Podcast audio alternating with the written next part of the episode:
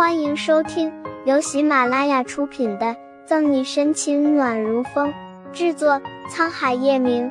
欢迎订阅收听。第一百四十五章：妖艳贱货。若不是那个人到国外进修去了，沈西真想介绍他们二人认识。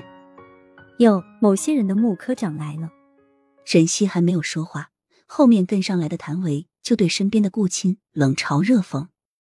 顾青冷哼一声，把手里的电脑塞给谭维，屁颠屁颠的跑过去。穆科长，你这两天去哪里了？顶着谭维吃人的眼神，穆饶妖娆一笑，从荷包里掏出一张湿纸巾给顾青。天气热，小弟弟要注意防晒。绚丽多彩的世界就好像满天的小星星，一闪一闪的都是狐狸精。谭维恨不得把手里的电脑摔在顾青的脸上。恶狠狠的剜了穆饶一眼，就上了另外一辆警车。上了车，谭维也不管通不通风、透不透气的把车窗摇起来。看着谭维赌气可爱的动作，穆饶扑哧一笑，秋波盈盈的用肩膀轻触了有点不忍的顾青。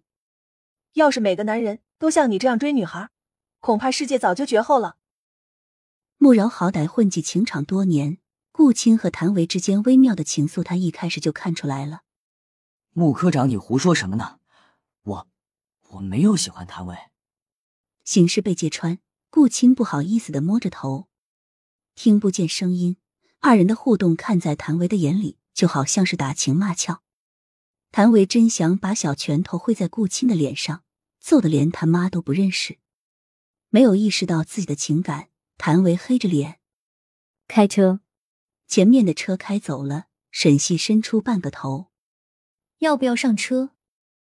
当然要。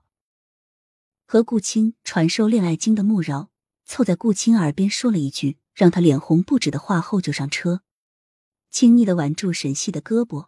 穆饶朝他送了一个媚眼：“小西西，这两天我不在，你有没有想人家呀？”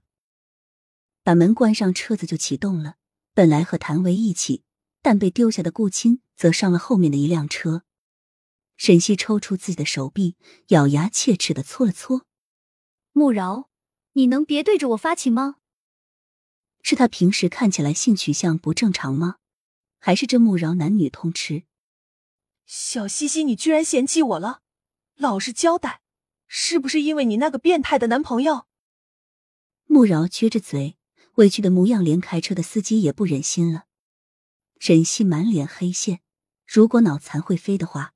他现在带的刑侦队就是个飞机场，除了方初明正常，谭维和顾青也时不时的会抽风，穆饶就更不要说了。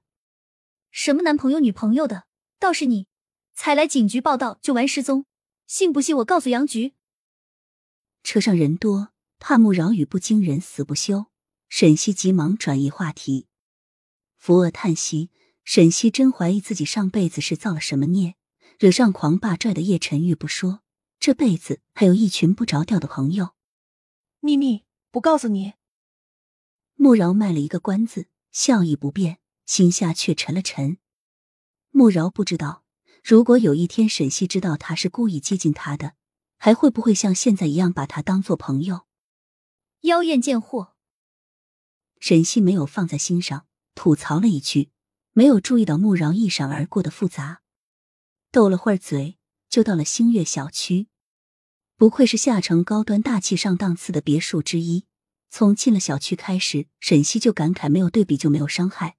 他要想买下其中一栋，可能这辈子都不可能了。好吧，虽然他现在住的盛世庄园比这里的每一栋都好上几百倍。车子停在属于吴富家的那栋铁门前，沈西下车按了门铃，许久都没有动静。沈西忍不住怀疑，是不是没人在家？谁啊？不知道现在是中午吗？还要不要人睡美容觉了？不见其人，先闻其声。一声河东狮吼，震得沈西耳朵发麻。大约传说中的彪悍母老虎就是这样的了。吴父敢背着这样的妻子找情妇，都不知道该不该夸他有胆量。本集结束了，不要走开，精彩马上回来。